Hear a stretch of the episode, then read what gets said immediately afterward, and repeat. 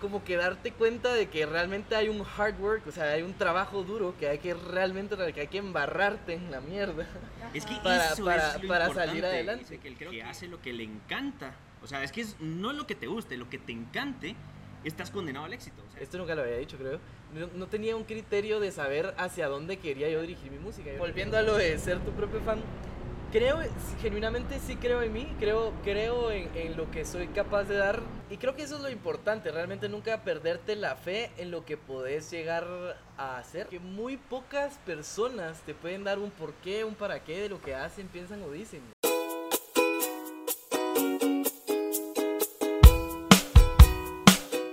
En Blanco es un espacio en el que nos alejamos de la perfección y la formalidad.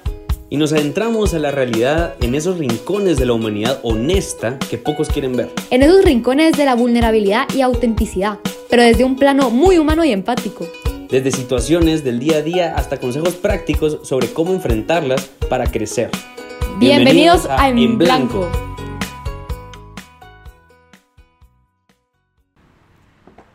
Hola, hola, ¿qué tal? ¿Cómo están? Bienvenidos a este podcast. Eh, pues ya es la tercera entrevista que vamos a hacer. Ahorita tenemos al buen José Javier Hernández Chicharito de Guatemala. Hola, hola son amigos. ¿qué tal? ¿Cómo están? Aquí en este podcast especial. Sí, pues más o menos como escucharon en el podcast pasado, ya le queremos dar una vuelta a, a todo el contenido para Al buscar concepto al concepto, ajá, ajá. como para encontrar a esos creativos de nuestro país, del mundo y poder impactar. O sea, si bien es cierto, aquí en Guatemala como que hay cierta mm, cierto roce cuando ves que alguien le está yendo mejor que a ti y, y no es en mal plan, sino que es la realidad lo que pasa y muy, pos- muy pocas personas considero yo que de verdad se toman la molestia para decir voy a compartir tu contenido, voy a eh, apoyarlo, voy a generar ese como esa interacción para poder decir esto está interesante y lo voy a compartir porque muchas veces inclusive te parece interesante pero porque viene de alguien que medio conoces y no quieres que lo vea también ni lo compartís. Entonces, Ajá, la eso es un famosa olla de cangrejo. eh, ajá, Total, exacto. total. Pues mira, ufa. Entonces, ahorita, eh, en algún punto escuchamos un podcast, que eso es lo que estábamos hablando antes de empezar a grabar esto, sobre eh, Haters Are Gonna Hate. Ajá. Y más o menos decías eso, que es importante apoyar y promocionar como el talento de la gente que pueda crear impacto. Y no solo porque, y no solo esté llenando estadios por querer llenar estadios, sino porque sabe que puede transformar o dar algo para, para la gente. Mira, es un espectro muy grande porque, o sea, te lo, te lo digo porque yo he estado como en las, en las dos situaciones. De decir, bueno, lo comparto o no lo comparto y decir, por favor, compártanme, ¿verdad? Ajá. Creo sí. que al final uno como artista está entre esas dos, en- entre esas, entre esas dos situaciones. Como artista, Ajá. Es Eh, músico, aquí sí. el joven. Sí, hay No- que darle no dijimos- una, cabal. una Un introducción feedback, a- ajá. Wow. Feedback, disculpen. Solo, perdón, repito. Dale. Prácticamente lo que nosotros queremos hacer con este podcast es hacer una comunidad donde, digamos, tengamos a, a este tipo de gente creativa, eh, pilas, que, que se alegre como que de compartir, digamos, en el momento en que yo tenga algo y me sienta bien y como que me haga, por así decirlo, famoso, pues lo voy a compartir contigo, no me lo voy a quedar solo conmigo, como que quitar esa olla de cangrejos en Guatemala y empezar a hacer esta comunidad donde todos nos aportemos. Esa es prácticamente la idea, entonces, si quieres darle Sí, era, íbamos a dar como un poquito de introducción. Pues eh, aquí el joven amigo pues está estudiando producción musical, ¿sí, verdad? eh, Es- es acústica, más producción acústica, acústica, acústica y sonido.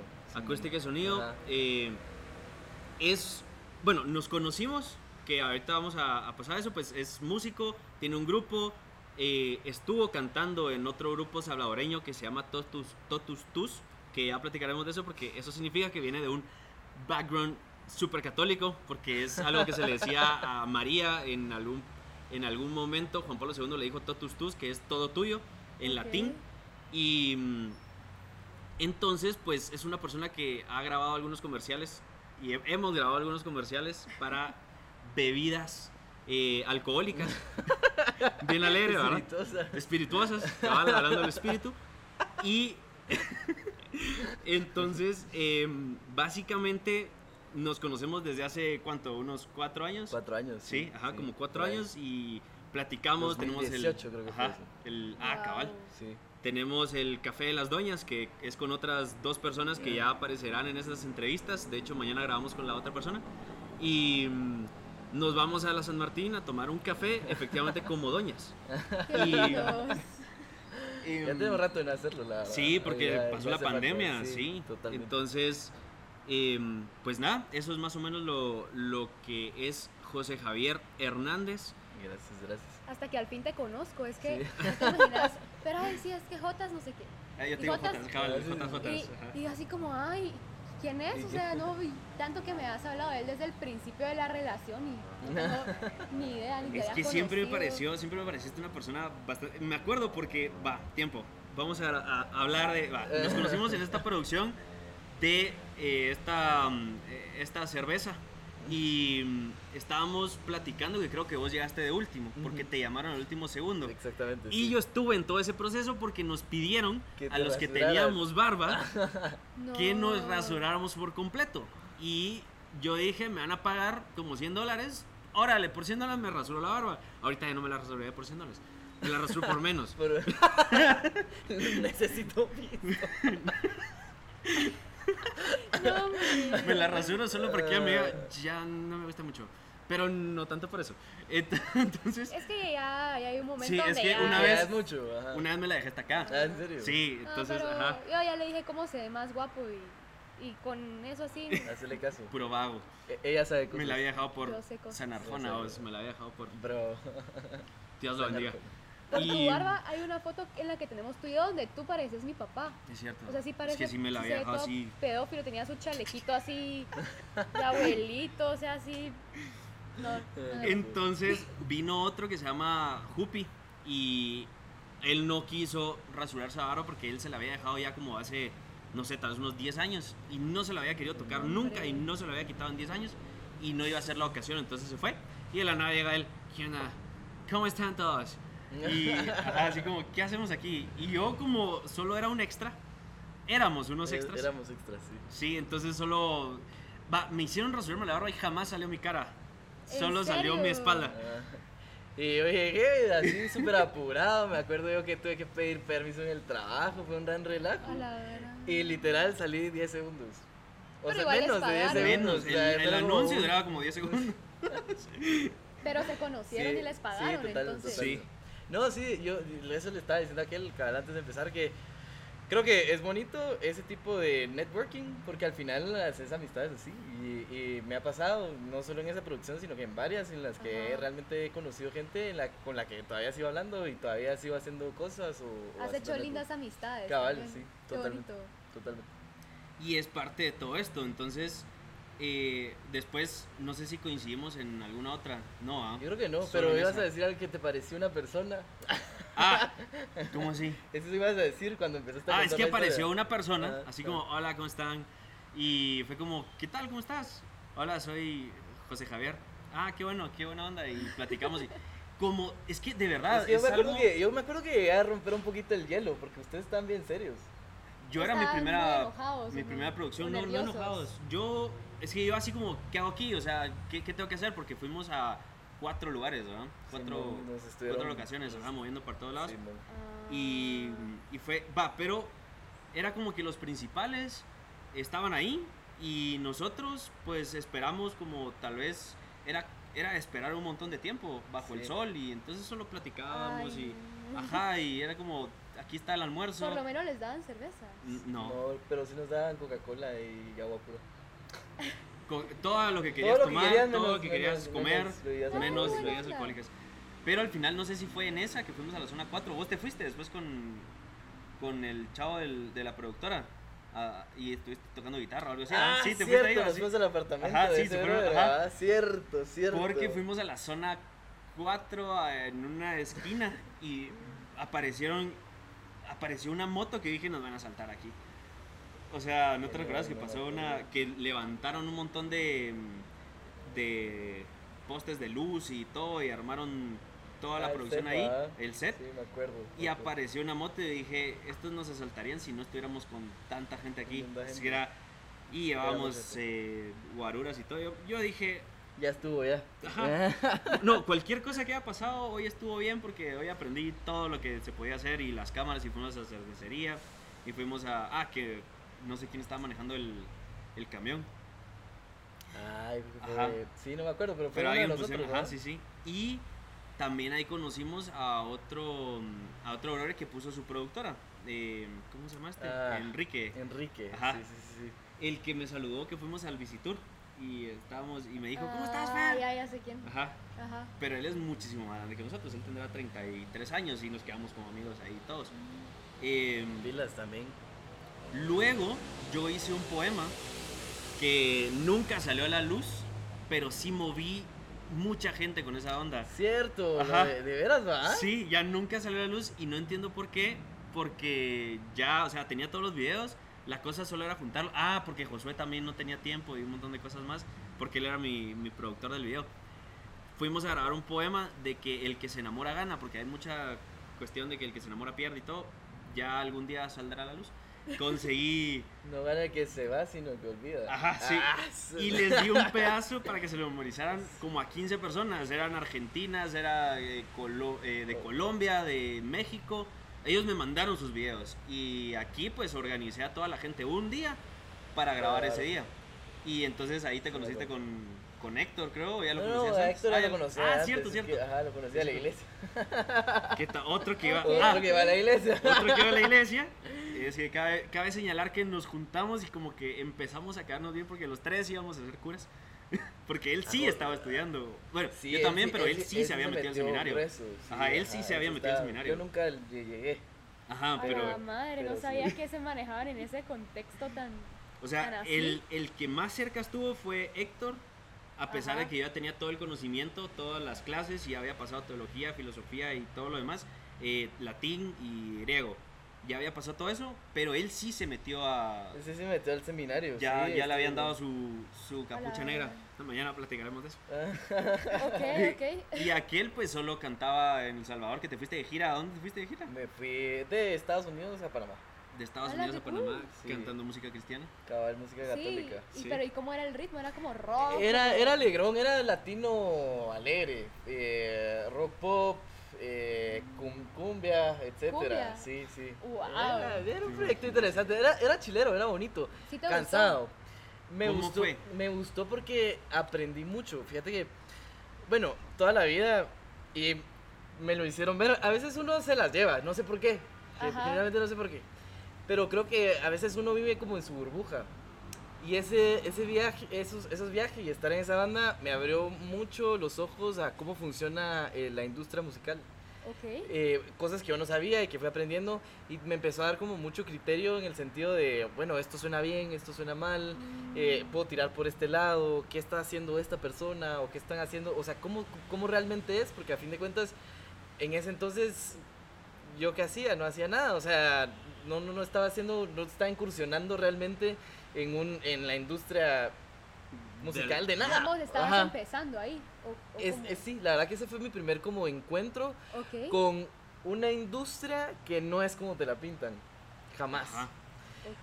Como, como creo que todo, o sea, al final eh, un trabajo, por mucho que te apasione tu trabajo, siempre hay una parte de logística, Ajá. de que algo que no te va a gustar. no te va- Ajá. ajá, y, y Sí, es no es tan romántico vale. Como lo Entonces, pintan, ajá, digamos. sí, o sea, eh, o sea, yo te puedo escribir mil canciones y, ay, que esta canción la escribí tal cuando la vi, y, que me- o sea, te puedo escribir poemas, canciones, etcétera. Y esa es la parte que al final de cuentas, pues, mueve, conecta y de eso se trata. Pero hay una parte que es pura logística, que es eh, pura industria, ¿no? es un chance como cualquier otro, donde tenés que ver Números eh, también, números, sí, es, es una empresa al final de cuentas, Sí. es una Eso, marca. de eso se trata, y lo tenés cabal. que, lo Es- tenés que hay que mover meterle marketing, no es como que vas a sacar una canción y uy, Ah, ya estuvo, ajá. explotó Ah, todo no, y ajá, ajá, no. cabal. Y entonces eh, estar en esa banda fue como mi primer encuentro como con esa realidad. Ok. Y para serles honesto, fue un encuentro muy duro, porque, o sea, yo de verdad que no sabía qué tenía en la cabeza. O sea, en ese momento, pues son, al final de cuentas, son procesos de aprendizaje, ¿va? Y aprendizaje significativo, puedo decir más palabras, sí. en putas. Porque, porque al final, eh, yo me fui a dar de cara con un montón de mara que llevaba ya tiempo trabajando en, de, eh, eh, o sea, de músicos, trabajando en estudio, que, que habían, se habían topado con gente grande, que etcétera. Y dije yo, ok, yo no sabía que esto existía. O sea, yo, Ok. yo, o sea, creo que tal vez como en mi mente de Wiro en ese entonces era decir, ah, bueno, tal vez algún día alguien me va a descubrir y firmo un contrato con una disquera y ya. Ajá, no lo habías dimensionado, digamos, cómo era. Y, Toda la y puras pajas, pues, o sea, realmente no era así. Para serles honesto, cuando yo estuve en la banda, eh, fue, fue bonito porque veo, o sea, veo las cosas positivas que saqué de ahí, pero fue una época muy oscura de mi vida, la verdad. Porque, de- o sea, vivía muy deprimido. Ah. Cuando, cuando yo estaba en la banda, como, como estaba con la responsabilidad de la banda, no podía mm, no podía casi comprometer a nada no o sea porque Ah. como ellos ellos eran del Salvador yo tenía que estar viajando entonces no podía estar en la U madre. Porque eh, Porque tenía que, que- me, me iba jueves y regresaba lunes por ejemplo Sí, y que de la nada una gira de tres semanas en Costa Rica Todo tu tiempo Eh, era dedicado Ajá, a eso. y, y el problema era que el- la remuneración no era tan buena entonces Eso me acuerdo yo, que sí la esa- pasabas en hoteles así de la verga en Estados Unidos. Sí, ¿no? y en Costa Rica, en, en Costa Rica tuvimos nos, una vez, como igual al final de cuentas es un ámbito de iglesia, ¿verdad? Y, y creo Ajá. que eso es, eh, para mí es, para mí me, me parece algo sumamente alarmante y que creo que habría que trabajar dentro de la iglesia católica, porque al fin de cuentas es dentro de la iglesia católica, que como creen que, como, como creen que es un servicio, no, no, no te tienen No por te qué, o, o no, no, Ah, cre- no ven ya. esa, no ven esa parte de logística sino solo ven la parte sentimental y romantizada de lo que llegas a hacer. que tienes que ser devoto. Y Ajá, y que entonces esto es Y mi que- y que tu tiempo ofrenda, te lo y que que es regalar lo que y- tengo que regalar. Y pues. Dios te va a recomer siempre. y Exactamente. Con Y aire. mira, y- y es que yo no estoy, o sea, o sea, si,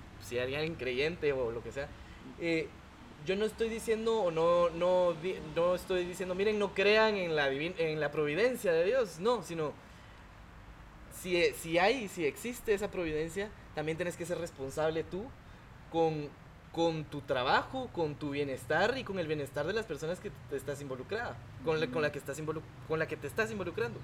Entonces, nos invitó un grupo de Costa Rica, nos invitó un grupo de Costa Rica a, a tocar a, a diferentes lugares Ay, qué cool. Ajá. y nos pagaron pues los boletos, etcétera, pero nos, nos, nos fueron a dejar a una casa Ah, sí. donde había ratas y cucarachas No. y dormíamos en el piso, o sea, nos ¡Ala, pusieron no! colchones.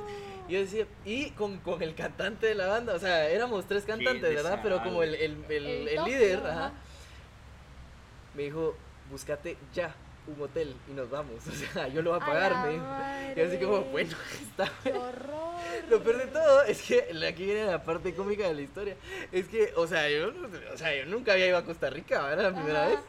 Y encontré un hotel, era un motel, mucha. No. Así para. Ajá, ajá, pedimos un Airbnb, pedimos un Airbnb y el- yo no sé qué habrá pensado el tipo, ¿ah? porque encima de todo, lo- los ¿Y- dos ¿Y así, cuántos? Ah, fueron solo ustedes. solo éramos nosotros dos y los dos así como... Eh, ¿qué, qué eh, prosigue en ajá, esta situación? bueno, eh, gracias. Ok. Re incómodo, o sea, Ajá, pero, sí o sea, al final... Bueno, al final esas son las cosas que te van dando criterio y que te van dando, bueno, o sea, al final son como experiencias que puedes contar en este tipo de cosas. O sea, al Sí. final eso Vale es lo bonito, ajá, eso, vale la ajá, pena. sí, sí, sí, sí. Porque en primera instancia te das cuenta de, de cómo funciona, eh, de que no todo es color de rosa y que tenés que aprender a, a- a salir adelante en la adversidad, o sea, tenés que buscar soluciones a como el lugar. Volviendo al tema de la banda, pues yo esa, esa época vivía muy deprimido porque eh, me sentía bien inútil, la verdad que me sentía bien inútil porque sentía que no estaba aún a la altura, pero ni al, ni al talón de nada de una industria musical, que era realmente como que es lo que me apasiona y es mi sueño. Y encima de todo no tenía como la, la holgadez económica para decir, ah, bueno, me voy a meter a estudiar tal cosa o voy a hacer tal cosa, porque no, no, no podía. Entonces Ajá. Me sentía como en esa frustración de, de no poder hacer nada y literal es, o sea, yo lo, para lo único que salía de mi casa era para el- los eventos que habían. Wow. De- y, y, pero habían semanas donde no habían eventos y me pasaba encerrado en mi casa. O sea, o sea, sí estaba Exacto, es que es- eso es te parte de la como industria. Muy imponente, digamos. Sí, tal vez, y como ese choque de, de- de- de realidades al Ajá. final, Tenías que- unas ajá. expectativas altas de cómo iba a ser de todo cómo tu iba a ser, de cómo iba a ser mi vida, tal vez, Ajá. ajá, y solo no iba a suceder. O sea, al Ajá. final, como que darte cuenta de que realmente hay un hard work, o sea, hay un trabajo duro que hay que realmente, que hay que embarrarte en la mierda Es que para, eso para, es lo para salir adelante. Creo que olvidamos mucho esa parte en, en cuanto a...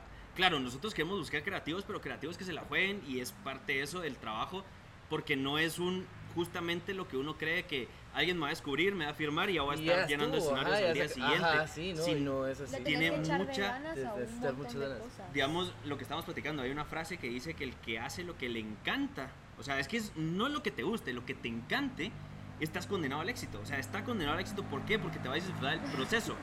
O sea, el proceso, o sea, si no te gusta el proceso, ahí no la vas a hacer. O sea, te tiene que gustar cabal. Irte a meter al principio a hoteles de la verga, irte a, a clavar. no es que te encante, No, pero es No es eso. O sea, que es No, algo Pero, que es algo que dirías Sí. vos, lo puedo soportar te por va un dando mejor, criterio, ajá, por un, te va dando aprendizaje. ajá, Y cuando toqué fondo, o sea, cuando tocas fondo en ese, en, en ese, com- en ese autocompadecimiento, eh, cuando llegas a ese como, porque, o sea, yo también me autocompadecía un montón y me victimizaba de cierta forma, Ok, ok. hasta que un llegó un momento, me acuerdo yo que estaba en El Salvador, estaba en San Miguel, un lugar donde es un calor Sí, horrible, sí. y que allá hacen como un festival así súper grande Ok. que es como carnaval de Brasil, pero así de la misma magnitud y hay Wow. grandes. Sí, yo no sabía. Pero hacen una versión católica. Ajá, como ok. una semana o dos semanas, una semana antes o una semana después, algo así. Ajá, ajá. Entonces hay un, eh, son calles, muchas calles de calles con escenarios, o sea, escenarios grandes. Y ahí Qué se presenta, increíble. ajá, y la Mara va viendo qué hace y a dónde va. Ok. La verdad que bien chilero. Me acuerdo yo que estaba ahí como dando vueltas porque yo siempre me iba a despejar, va, después de, de, de- de cantar y todo, porque encima de todo yo tenía también ese conflicto de que, de que yo ya no estaba en, en, en, yo- en esa línea de la iglesia, simplemente yo ya no estaba y no quería estar, va. ajá. Entonces tenía ese conflicto moral también de decir esto, o sea, estoy Estás- predicando, me estoy parando en algo no que Algo no que no creo, sentís, ajá, hay ajá. algo que no quiero y no siento. Entonces me acuerdo que me fui a despejar, me fui a dar un montón de vueltas y me acuerdo súper bien que ahí dije, no, o sea, ya, hasta aquí, toqué fondo, eh, me voy a salir de la banda, voy a, voy a buscar, yo que sé, un trabajo de lo que sea, en Guate, me voy a meter a la U, porque es, o sea, no, no puede ser que no, no esté haciendo nada, no, no puede ser que no me esté alimentando, o sea, y me voy a pagar la uva como me dé el lugar y, y le entro, o sea, a lo que venga. Dicho y hecho, eso fue en diciembre, del 15 de diciembre, yo el 31 fue mi último toque con ellos, Ok. el 30 fue. Eh, y el 15 de enero ya estaba en la universidad y con muchas. ¿Y de qué, de qué año? De eso fue en el 2000. 2018. Sí, ¿verdad? Sí, Ajá, sí, sí. ajá. Mm. Sí, Sí. ajá, Ajá, sí, cabal, en ahí. el 2018. Con, con ese ímpetu dije, tengo que hacer música, o sea, ya me di cuenta más o menos cómo funciona, tengo que ver cómo le hago, ¿ah?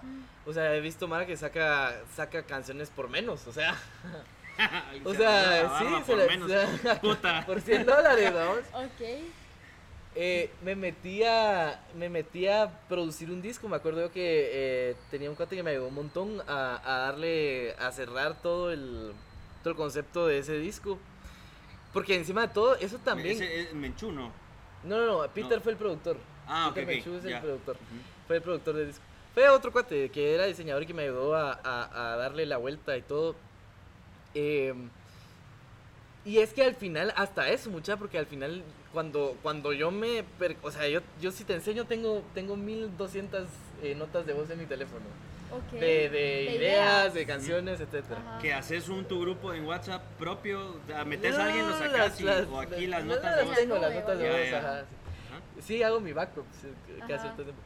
La cosa es que, ok, tengo estas canciones. Tenía, o sea, realmente no tenía un criterio, ni siquiera yo tenía un criterio de. Esto nunca lo había dicho, creo. No, no tenía un criterio de saber hacia dónde quería yo dirigir mi música. Yo no, yo no sabía, yo tenía una canción y no sabía cómo, cómo quería que sonara. Ok. Entonces contraté a un arreglista, el arreglista le dio su toque que al final las canciones me gustó un montón, el- ese disco nunca salió a la luz, o sea, salieron tres, cuatro, tres canciones del disco, pero las demás no. Espero yo que salgan en algún momento, la verdad que las, las canciones me gustan, el disco me gusta, genuinamente Ajá. me gusta, pero si yo ahorita vengo, las agarro, ufa, que haría mil cosas diferentes. Ok. Entonces, porque yo no tenía un criterio, o sea, ni siquiera en ese sentido. al final fue un- igual como todo, fue un proceso de aprendizaje. Me fui, me metí a, a la U, empecé a ver cómo era todo esto de la producción, eh, empecé a, a- a también a, codearme un poquito con gente que estuviera en el ámbito, que, que, que estuviera en sintonía con todo esto de las plataformas digitales, cómo funcionan, cómo se hace, etcétera, porque al final de cuentas vas a tener que ser un artista independiente, o sea, Sí. querrás o no, vas a tener que ser un artista independiente si querés ser un artista. Y pues te- te- de verdad que hay muchas herramientas hoy en día que vos puedes explotar y sacarles provecho. No les voy a decir que les saco el mejor provecho de la historia porque al final, pues uno, pues la realidad, ¿verdad? Como siempre, uno tiene que saber eh, cómo es? Diversificar, realidad, diversificar su tiempo para Hacer un saber, poquito de todo, ajá, pues, para ajá. hacer un poquito de todo para, para llevar a cabo lo que, para sobrevivir. Ajá. Entonces, pero, o sea, realmente al final sí hay muchas herramientas. Y el, el disco, me acuerdo yo que lo, lo- lo producimos en diciembre. Yo renuncié en octubre de ese trabajo que tenía. Dije yo, no, o sea, quiero, quiero meterle a esto, de verdad. Ajá.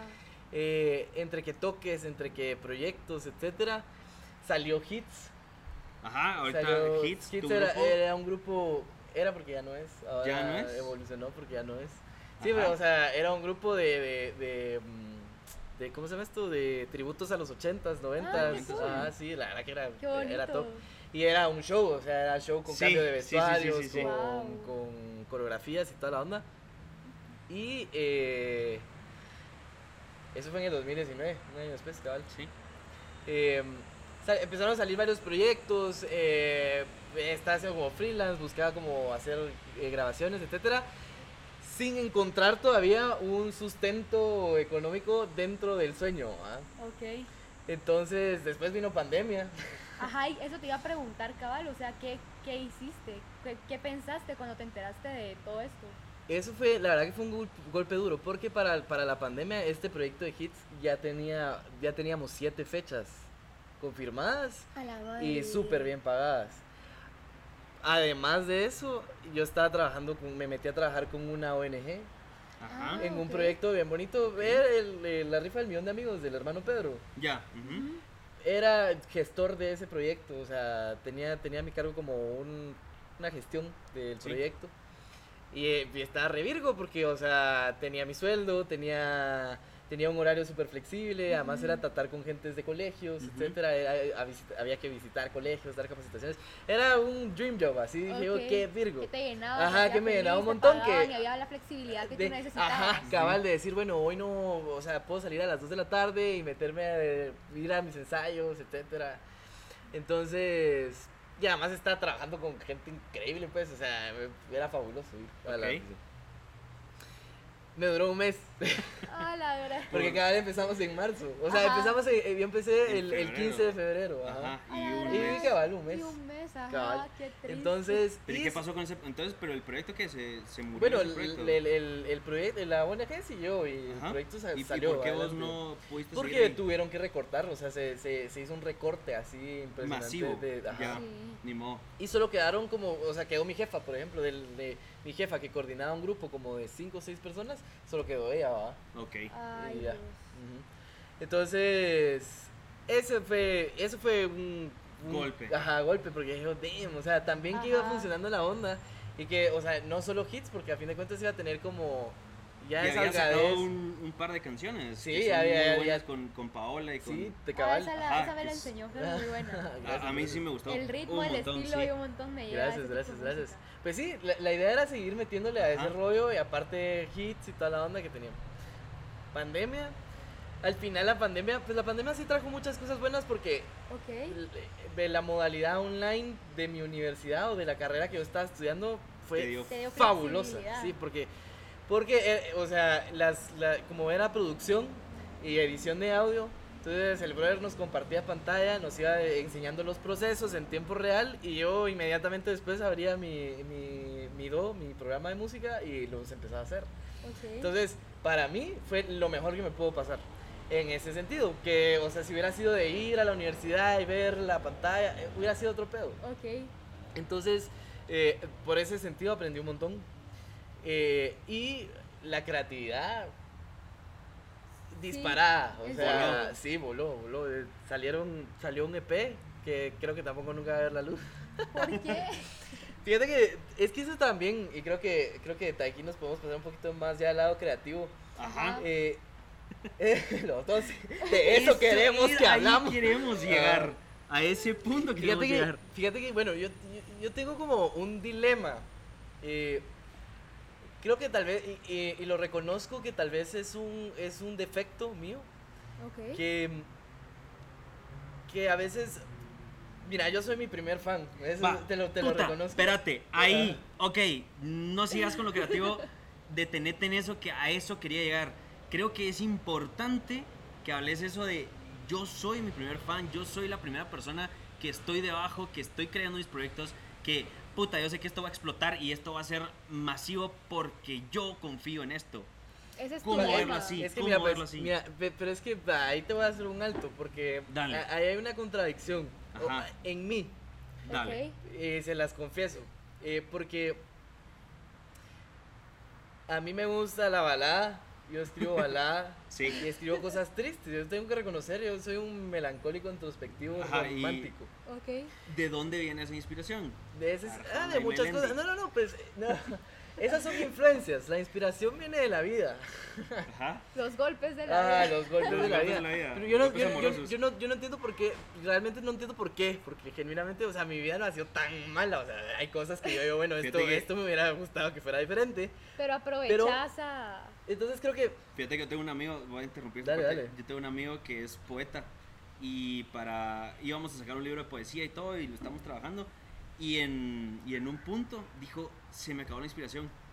Quiero irme a meter una relación para que me hagan mierda para tener más inspiración. fíjate que, fíjate que eso, lo- eso me, me pasó, me Algo pasó a yo, principio de año, que tenía rat, tenía, tenía tres años soltero, me enculé de alguien, y voló a la verga en dos semanas. Ay. Y le dijo, me, le conté a mi cuate y me dice, ah, es que, es que eso es como tu materia prima, ¿va? Y sí. Y es Ahorita tengo que sacar, Ajá, aprovechar. Ahorita tengo que aprovechar. En efecto, sí. Y, ese- y eso y, eh, también se lo he dicho a mi mejor amigo, mira, yo solo espero que te muras antes que yo, porque el día que te muras voy a hacer, voy a hacer el disco de mi vida. le- así le digo siempre. La Me vas a hacer millonario. Me vas a hacer millonario. Pero vol- volví a esto de yo soy mi primer fan. Cuando yo te digo yo soy mi primer fan, o sea, a mí me gusta escucharme, me gusta escuchar lo que digo y digo yo, ah, la puta. Me amo. Ah. O sea, me admiro, pues. El problema, el problema, el, el problema que yo me encuentro, el conflicto que yo a veces tengo es que también yo, yo soy como muy autoexigente en ciertas formas de pensar, en ciertas corrientes de, de mi pensamiento, por así decirlo, que yo sé que es difícil de digerir. Entonces, Sí. Yo voy a venir y te voy a decir, saqué a- la última canción que saqué yo solito se llama Sobrevivir y es una canción de crisis existencial que la saqué en la pandemia, donde genuinamente yo decía, la canción habla, el, el- el coro dice, porque duele eh, cantar con la vida quebrada, eh, intentando, duele cantar con la vida quebrada, eh, recordando todo el peso de historias que se van, eh, y duele pagar por respirar el aire eh, de un sueño que está intentando sobrevivir. A, mí me sirvió de inspiración para hacer un par de textos, tu canción, Ah, no porque creo. sí fue, ajá, sí fue como, Wow. verga, necesito Bro. meterle más cabeza a esta canción. Era tan profunda la letra Y que, es que, y, es sí, que- y- y- y la sirve. canción, entonces, entonces la canción, pero genuinamente cuántas personas en el mundo hay que estén dispuestas a decir, quiero escuchar esta canción, quiero ver qué me dice. Realmente, eh, o sea, en una industria hoy en día eso es bien complicado, Difícil, es bien ajá. difícil. Entonces yo sé que mi música es muy de nicho. Entonces, eh, o sea, de, de verdad hay gente que diga, ah, bueno, me voy a sentar a escucharlo y, y Y quiero ver qué tiene para pensar decirme, ajá. Ajá. Entonces yo me enfrento con esa contradicción de decir, a mí me gusta, porque genuinamente me gusta. Ahorita, hace poco, eh, eh, ahorita estoy trabajando con una banda, estoy dentro de una banda que se llama Viajeo, sacamos un- un- una canción sí, que sí, se sí, llama que Tal vez. a grabar al, al aeropuerto. Ajá, sí. Ay, sí, sí, cool. Eh, hicimos, sacamos una canción que se llama Tal vez, el, el video estuvo a cargo de mí, o sea, yo lo dirigí, lo produje. Wow. Y el video tiene muchas referencias conceptuales que de primas a primeras tenés que ser como, por ejemplo, muy fan de Christopher Nolan, por ejemplo, o saber quién es Bruce Miller, que es un productor de series, para decir, de ahí lo sacó. Para entender bien el contexto Ajá, de la entonces, canción y pero todo, suponete, ajá. pero si tú le pones Coco, o sea, no- tal vez no, tal vez no tengas que saber quién es Christopher Nolan, pero si tú le pones Coco, te, te vas a dar cuenta que el video tiene un formato de full screen y widescreen. Los widescreen son recuerdos y los full screen son la, Sí. es la realidad. Wow. Ok. Ese tipo de detalles, ese tipo de como cierres, como de conceptos. Y, y- y como que, que alguien aprecie y logre Exacto, entender es todo ese bien concepto. complicado. Ajá. Ajá, es, eh, eh, que entienda el universo de lo que estás diciendo. A veces Sí. requiere mucho, mucho de sentarte a pensar y analizar. Y por ejemplo, yo sí soy de las personas que, yo por ejemplo, el último disco de Arjona, me senté un día, lo escuché y dije, ok, esta frase que me dice. Hice Y yo lo, lo hago. mismo. O sea, yo sí hice lo hago, ¿me mismo. entendés? Ok. Sí, Y hasta, sí, sí, y, sí. de- y por ejemplo, Camilo también, porque Camilo, a mí lo que me gusta Ah. de Camilo, Ajá, super fan. Vos eras el único chavo en, la- en el- a la cosa de Camilo. estabas así. Sí. no éramos dos, éramos dos Vi hombres. la foto. Éramos dos hombres. Ay, qué lindo. Va, pero, pero Camilo, no, no es que sea fan, yo, yo creo que es un paradigma, él, él es paradigmático, él es un ejemplo a seguir, hay que, hay que reconocer los puntos de, de, de, de ¿Qué es imitación que que- podemos ajá. encontrar para, para, para aplicarlos en nuestra Ajá. carrera. Esto lo digo como artista, amigos, si alguien, alguien es artista, estudien a Camilo como producto musical. Ok. Eh, creo que, eh, por ejemplo, a mí me gusta mucho Camilo por sus baladas. Ujú, sí. Ajá. Él sa- eh, en sus discos tiene baladas. O sea, que sean urbanas o con, con el beat de reggaetón, siguen siendo baladas. Es un pop balada lento. O sea, con el tum, tu, tum, tu, tu, pero a, a, el punchis, a punchis. 50 BPMs. Entonces, Ajá. es re lento. Tiene una, sacó una canción en su último disco que se llama Manos de Tijera. Ajá. Pregúntenme cuántas veces dice Manos de Tijera en la canción. ¿Cuántas veces lo hice? Cero. Pero la canción habla de una ruptura. O sea, eh, empieza, eh, le dije al cielo que te fuiste y comenzó a llorar. La canción es buenísima. eh, o sea, de verdad, eh, eh, no es secreto, perdóname si, algo así como, perdón si no te dije todos mis defectos. O sea, al fin, ven, somos humanos, tengo defectos, eso es lo que le Ajá. está diciendo. ¿Por qué se llama Manos de Tijera la canción? ¿Qué, qué, qué decís cuando, cuando alguien cortó con alguien? Bueno, ya se los dije. Sí, ajá, Cortaste. cortar. Sí, Ajá. ajá, sí. Lo primero que se, ajá, lo primero que te viene. ¿Me entienden? Hay, hay, hay una relación. Ese tipo de análisis. Y de conceptos y como De que ajá. ligar una cosa con la otra. Ajá, de ligar una cosa con la otra, porque todo tiene una razón de ser. Más en un, en un producto tan bien hecho como es Camilo.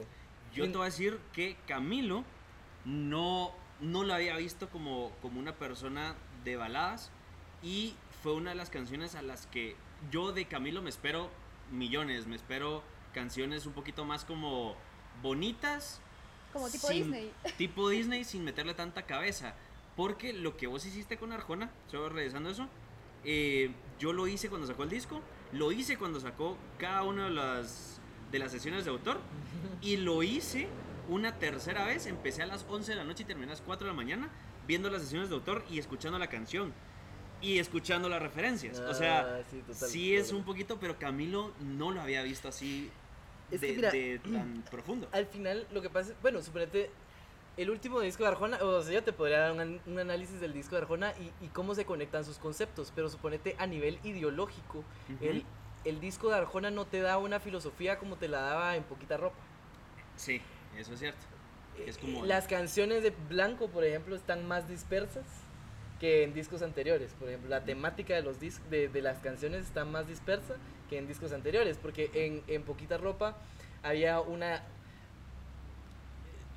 eh, o sea, en, Poquita Ropa retrata la vida, por Ajá. ejemplo. Todas sus canciones tratan de retratar la vida. No sé si valga la redundancia. No, sí. No. ajá. Trata- tratan de retratar la vida. Y Blanco siento que es como muy disperso, pero hay, hay, otras, hay otras uniones conceptuales. ¿En qué? En el sonido, por ejemplo. El Sí, sonido es muy es clásico. setentero, och- ochentero. Por lo tanto, el disco es en- eh, por lo tanto el material es en blanco y negro. ¿Me, me explico? Sí. Eh, es, eh, hay una unión visual. Pero y- y también le Con la trató, de, le ya. trató de meter muchos sonidos eh, de la época actual. Sí, total. ya Y- hay- y le para, metió- ajá, sí. para hacerlo contemporáneo. Claro, ¿no? sí, lo no, bastante contemporáneo, Ah. pero sí fue un... En fin, Sí o sea, ajá. podríamos hablar Sí, de eso horas de horas. esto, ajá. ajá. Pero al final, volviendo a lo de ser tu propio fan, creo, genuinamente sí creo en mí, creo, creo en, en lo que soy capaz de dar y, y de que eventualmente eh, puedo llegar, eh, ya sea con la banda o con Next, que ahora ya no se llama Hits, sino que se llama Next. Y Ah, sí, ¿por qué le cambiaron el nombre? Eh, hubo Ah, un ok. cambio de productores ahí y Ok. cambiamos el concepto del... Y del- gente, del-. ¿ahorita cuántos son? Ahora somos cuatro. Sí, porque Antes éramos seis. seis, ajá. A la hora.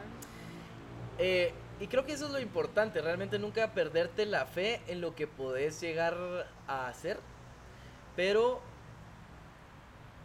a veces sí le pierdo un poquito la fe, o sea, lo confieso, le, per- le pierdo un poquito la fe al contenido que a veces quisiera expresar, porque siento que eh, sí, de cierta forma es incomprendido, más o menos. No, no quiero sonar así adolescente, ay, no me entienden, pero, pero creo que eh, si quiero llegar a, a un, a un punto como de más exposición, de, de más, de más viralización, eh, tengo que ceder mucho sin perder mi esencia, por supuesto, porque creo que no, no se trata nunca de perder la esencia, sino, pero sí tengo que ceder al contenido que, que manejo.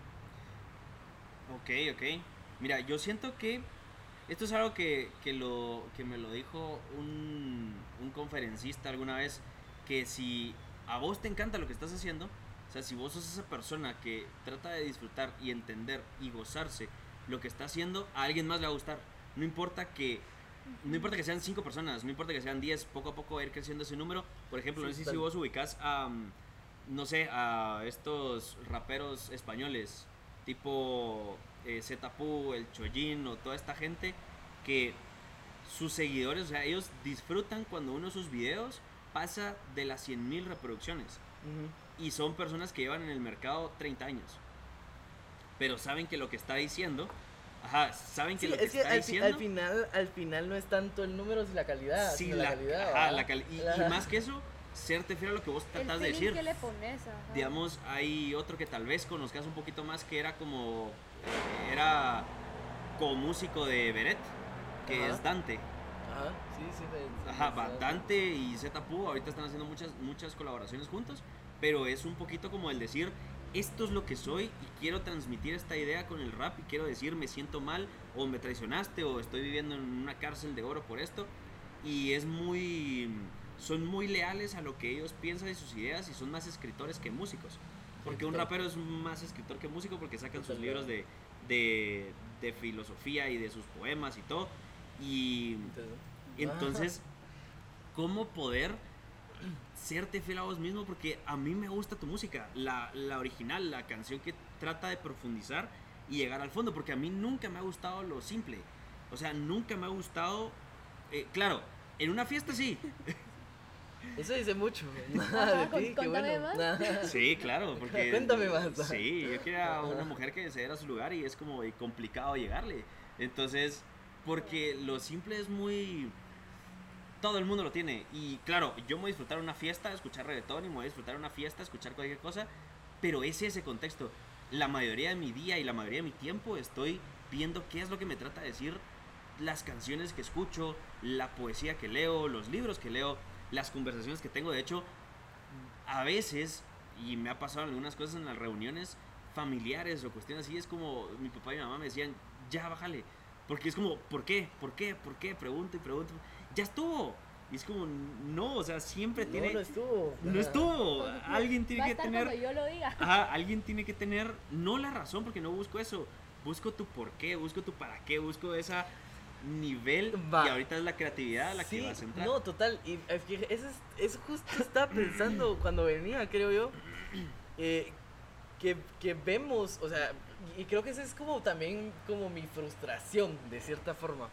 Porque muy pocas personas te pueden dar un porqué, un para qué de lo que hacen, piensan o dicen. O sea, Ajá. e- e- estamos ante, o sea, generaciones completas que, que al final no, no tienen criterio de, de a casi nada.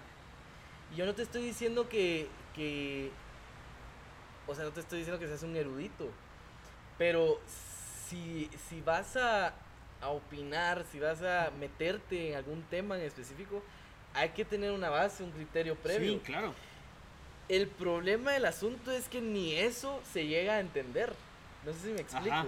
O sea, o sea, muchas, muchas personas, inclusive yo, o sea, mm, me reconozco que en muchos temas a veces ni siquiera somos capaces de reconocer o de, de, de comprender Sí. que tenemos que formar un criterio para poder tomar acción, para tom- tomar palabra, etcétera, etcétera. Y frustra porque entonces yo vengo y te pongo, por ejemplo, tu boca. eh, tu Ajá. boca. Eh, bueno, yo cuando, cuando, cuando estaba haciendo el disco dije, pues tengo que meter algo alegre, ¿va? Porque da demasiada tristeza. Se van a cortar las venas. Ah, sí, voy a- y tengo que, tengo que meter algo alegre y tengo que, dije, bueno, hagamos un. Y yo, ¿qué más daba? O sea, sí, Ajá. igual. Eh, y sal- eh, empezó a salir tu boca. Y, y me acuerdo yo que llegué, llegué al segundo verso y dije, ah, este está como, este está bonito. O sea, está chilero y puedo, puedo tirarle un poquito de, de, mm, le puedo dar un valor un poquito intelectual a la canción más Sí. simple que tiene el, el, disco. Entonces, como ya está hablando de la boca, ¿verdad? De besar gente. Entonces, eh, Gustavo Adolfo Becker tiene un Sí. poema que, que dice, por una mirada un mundo, por una sonrisa un Puta. cielo, por un beso, Ajá. Que te diera yo por un beso? Algo así. Sí, me encanta ese poema, Y claro. es Básicamente, la, esa es- la canción lo dice. Ajá, la sí, canción sí. es, la- el segundo verso es, el poema. Obviamente, Sí. pues se modificó un Un poquito. de Poquito, ajá. ajá. Es un intertexto ahí.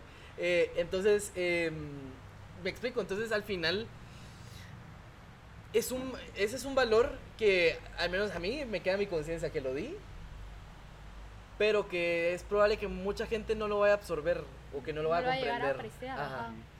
Entonces, ese conflicto al final es el que, o sea, te lo pongo como, como artista, porque, o sea, porque digamos, Arjona ya es Arjona, y Arjona puede sacar cualquier Lo que cosa. sea, ya y- lo van a escuchar. ajá, Ajá, ajá. sí.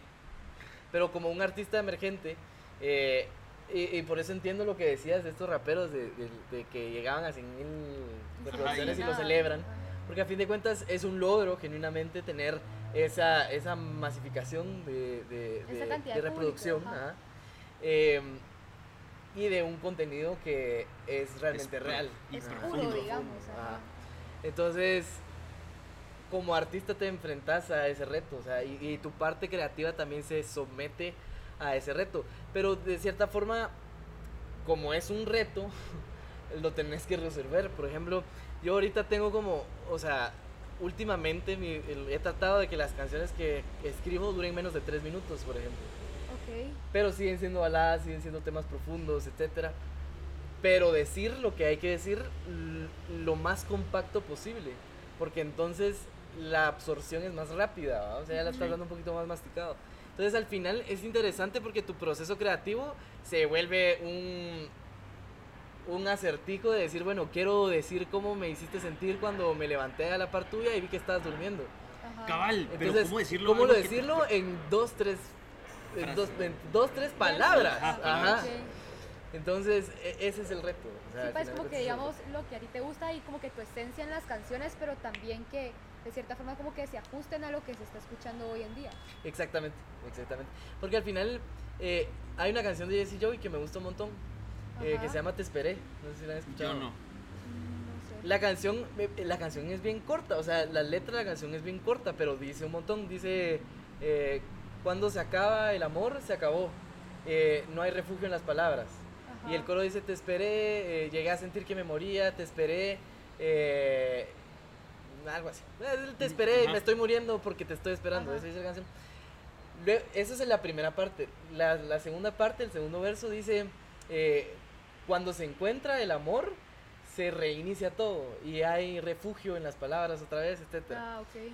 Y entonces, y vuelve otra vez al coro, te esperé, pero eh, llegó el día, te esperé y se acabó la noche, etc.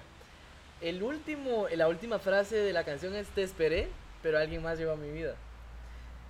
Ok. Ajá. Wow. Te narraron una historia, eh, es que de verdad, se los juro, si ustedes agarran la canción, te narraron la historia de una manera tan simple, tan Ajá. masticada. Eso sí, tal vez sí le, sí le tenés que poner atención para decir, ah, aquí me está diciendo que, que acaban de cortar, aquí que lo está esperando, que aquí se volvió a enamorar, que todavía lo sigue esperando, pero que al final nunca regresó. O sea, al final la historia ahí está, bien resumida, bien compacta.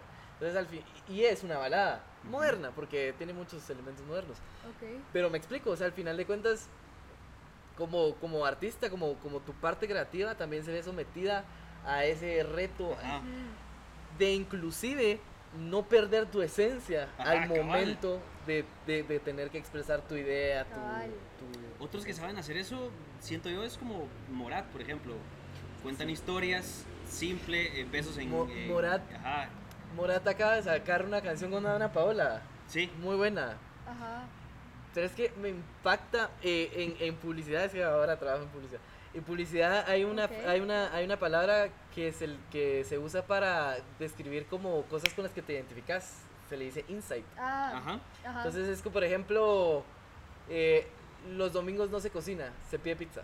Eso es un, es un insight. por es como decirlo. una verdad profunda. una, una verdad ajá, que- generalizada y que la gente no está dispuesta, pero es algo como que el consumidor no te lo va a decir como tal, sino que tú tienes que Ajá, indagar un tú- poquito. ajá, Ajá. y- y- Como hablarle al subconsciente. Ah, Ajá, meterle Entonces, ahí, ajá. y está ahí. Y eh, lo, ve, lo decís y es como, sí, es insight.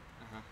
Eh, ¿Qué estaba diciendo con esto? ¿A qué iba? De, de, Eh, De Morat, Morat la sí. Me, me parece muy interesante, espérense, pero es que voy a buscar la letra porque, porque hay una parte que me, que me parece un insight fabuloso, de verdad. Ok. Me- y al fin va, otro ejemplo antes del de Morat. Eh, Jesse y Joy también tienen una, una canción que se llama ¿Con quién se queda el perro? Ah, sí. Ah, pero bueno, sac- la sacaron en ese disco, pero la canción se llama Aquí voy. Ah, Y, y ah, tiene, sí, y voy de Manacero hoy, voy, ajá. haciendo malabares para pagar la renta de hoy. Eso es un insight, hacer malabares para pagar la renta. Ajá. Por ejemplo, va, eh, ok. pero el caso de Morat, Morat, ¿cómo se llama? Idiota. Así se llama la No canción. te ofendas. Ya me ofendí. Me- ajá, me estoy diciendo imbécil. Todos me dicen que paciencia, que te pongas a prueba, que te ponga a prueba con mi ausencia, pero nadie ve las consecuencias. Porque, Oh. ve- ve, o sea, está hablando, o sea, esa... se haga esa el difícil, Ajá, es que- Sí, y es que es algo que todo el mundo hace. Es algo que está súper ah, de moda. Ajá, así como, Sí. ah, no le voy a contestar rápido porque Puta, para que no sí. crea que estoy interesado. Para que Ajá, me o, juegue, o- o ajá, o para que me busque. Siempre. Entonces Sí. me parece un súper buen insight porque, en efecto, o sea, hasta yo lo he hecho. Sí. Entonces yo escuché eso y dije, oh, damn, qué cabrones.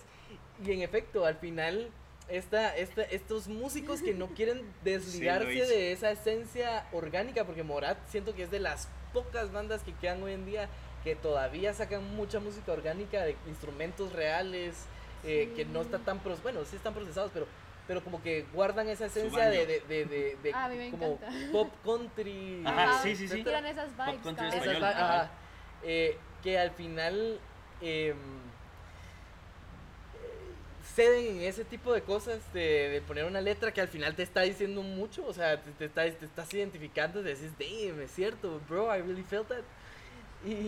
Y, y sin perder su esencia. Entonces, tenés esa generación de, de por ejemplo, Rake, Morat, Pero de- sí mutó a reggaetón. más o menos, porque todavía Pero sí, Su sí letra sí es así, Pero- pero, el ritmo es reggaetón. Porque Sí, van pero- olvidándote, o sea, escuchas el punchis punchis, pero es demasiado triste la canción. Sí, total. la versión Sí, acústica y la de- es para ajá, ponerse Y es que ellos sacan un disco y fijo van a tener una balada, por ejemplo. Sí. Sí. Entonces al final, y, y, o sea, es entendible, muy entendible que no querrás perder esa esencia orgánica que, de, que genuinamente es música.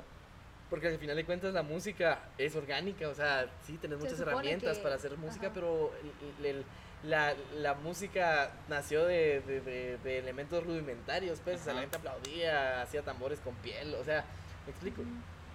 Entonces, sí, o sea, al final eh, eh, tenés esa generación de, de, de, de poperos. En este Y caso latinos. autotune también.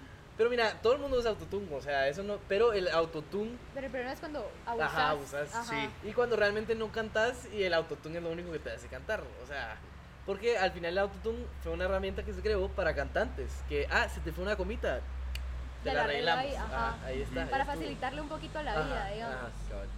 Sí, para no grabar mil veces la misma Sí, cosa. Ajá. Al final tenés una, una generación que está tratando de crear cosas nuevas, interesantes, fusionar géneros, hacer lo que sea para, para realmente innovar en la industria y no dejar de, de- de transmitir un mensaje. ¿va?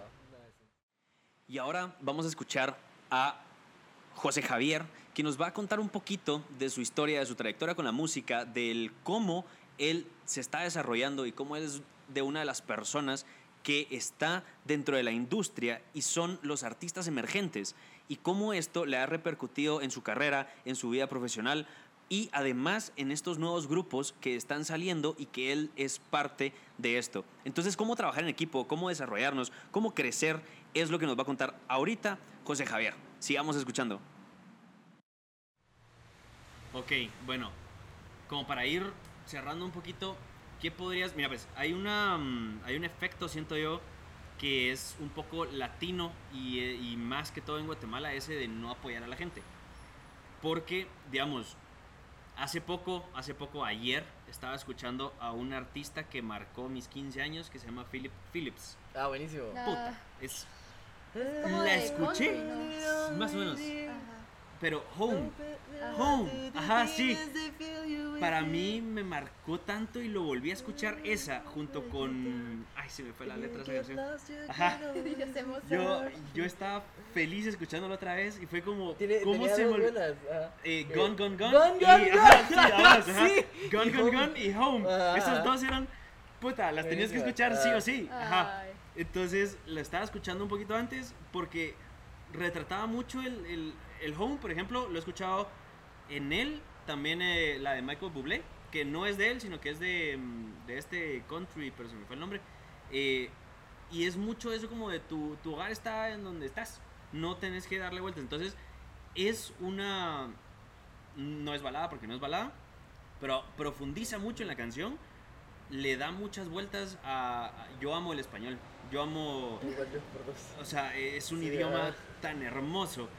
Y, pero lo que hace es jugar mucho con el lenguaje y mucho con, con que una palabra no solo sea la palabra, sino que te transmita un sentimiento. Eso poca gente lo hace y este artista lo logra hacer en esa canción de Home.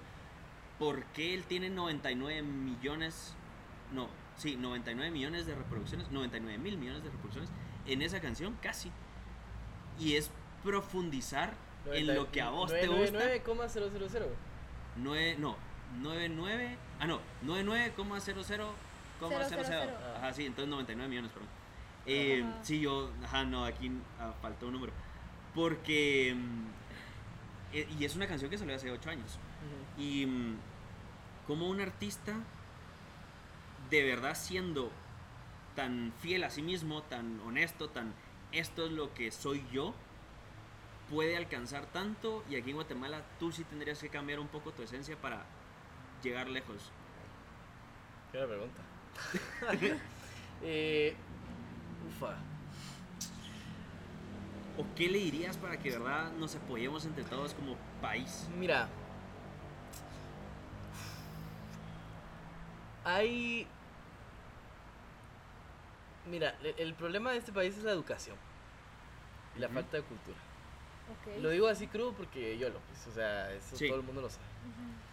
Em, el hecho de que, por ejemplo, tú salgas del colegio sin odiando el himno nacional, por ejemplo, no es mi caso, pero sé que hay gente Es que sí. hermoso.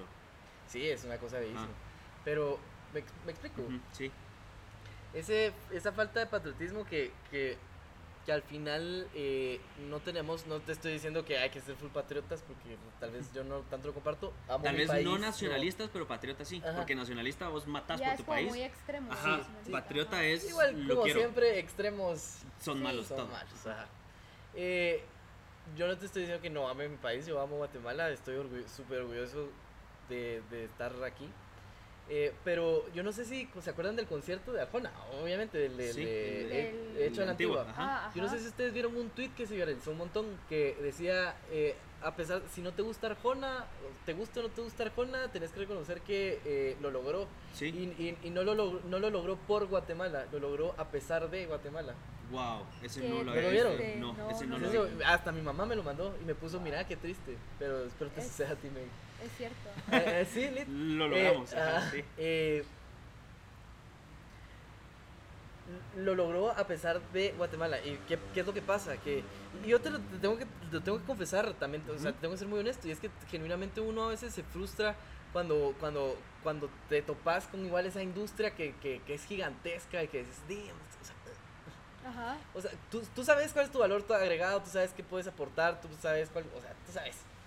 Pero, damn, o sea, es, es duro, es, es duro. ajá. Entonces, al final, Ujú. propuestas y también yo te tengo, te tengo que reconocer que es difícil encontrar propuestas musicales que digas, ufa, qué, qué bien hecho, qué bien pulido está este proceso. Ujú. Entonces, cuando, cuando yo me topo con alguien que yo digo, damn, yo no tengo problema en compartirlo. Pero si viene alguien y mira, me dice colaboremos y todo, va, está bueno, déjame ver tu material. Ajá. Pero tu material es malo. O sea, yo te puedo dar retroalimentación. ¿Cómo? eh, ¿Vas a, ¿Vas a tomar mi retroalimentación? Primero. Y segundo, no, no, o sea, no puedo, o sea, si, si el trabajo no está a, a- a A- a este, la en altura este, no, no, no, no, no quiero decir a la altura. Si no, No, está en este lugar, no hay mucho que yo pueda hacer. Porque, porque, porque entonces tenemos que ir mucho más atrás Ajá. para que llegue a ese lugar. Y, y- y- o sea, eh, eh, irme atrás es, es mucho tiempo, mucho, mucho compartir, mucho, o sea, mucho trabajo, Sí. que al final tal vez no, no me trae repercusiones positivas. Ya. Ajá. No te aporta tanto como. Suena, suena culero, suena culero, Ajá. pero, o sea, creo que al final lo mejor que uno puede hacer, o sea, en ese caso, en ese ejemplo que puse, es realmente real- dar la retroalimentación. Pero a veces la retroalimentación no es bien aceptada, porque tenés Ajá. ese problema Sí. de que, ¿cómo? Ah, Ah, es mi ¿cómo te- música. ajá. ¿Cómo te atreves? Sí. Ajá. Entonces, idiosincrasia, once again, ¿verdad? Sí. Falta de cultura, falta de... Y te, te soy sincero, por ejemplo, eh, las canciones que estamos sacando con la banda, justo ayer estaba hablando con un cuate y me dice, mira, es que yo siento que las mezclas suenan, suenan un poco opacas, como que si las hubieran mezclado eh, para, para que suene como más latino, más cumbia y no pop, que realmente es pop. Ujú. Yo le dije, mira, Ok. sí, tenés razón y entiendo. Y sí, fijo, es por esto, es por esto, es por esto y esto.